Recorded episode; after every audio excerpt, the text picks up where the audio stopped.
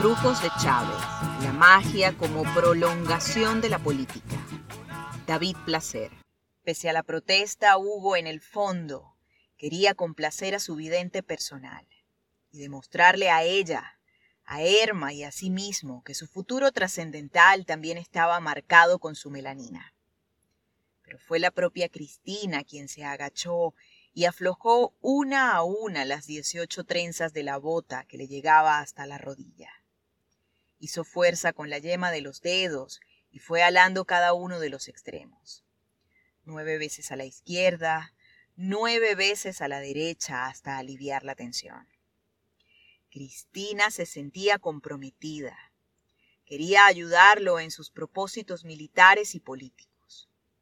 Erma, que era muy detallista, no recordaba ningún lunar en la planta del pie ni en la cadera.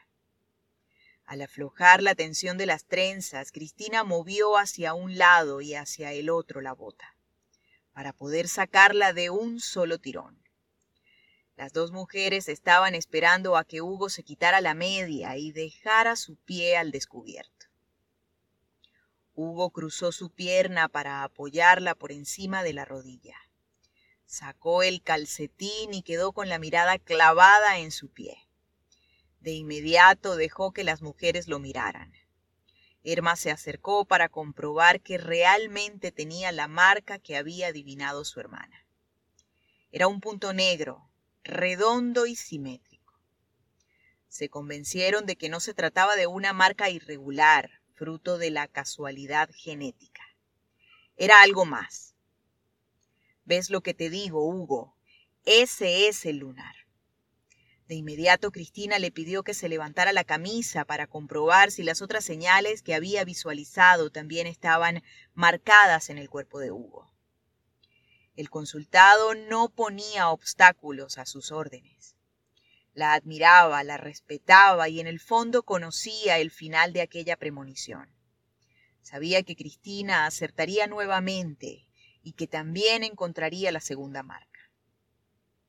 Levantó un poco la camisa y aprovechando el mismo gesto, bajó con una mano el pantalón para dejar al descubierto la cintura y la cadera.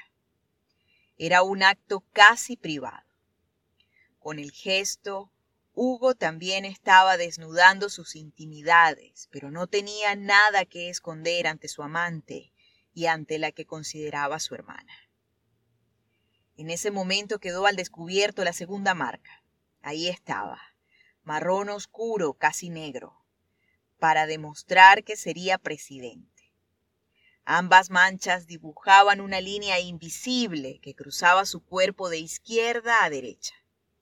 Se trataba de una trayectoria imaginaria que solo había existido hasta ese momento en la mente de Cristina y que Hugo y Erma también comenzaron a ver desde aquel momento. Pero sobre todo el lunar estaba allí para confirmar las visiones de Cristina. Los brujos de Chávez, la magia como prolongación de la política. David Placer.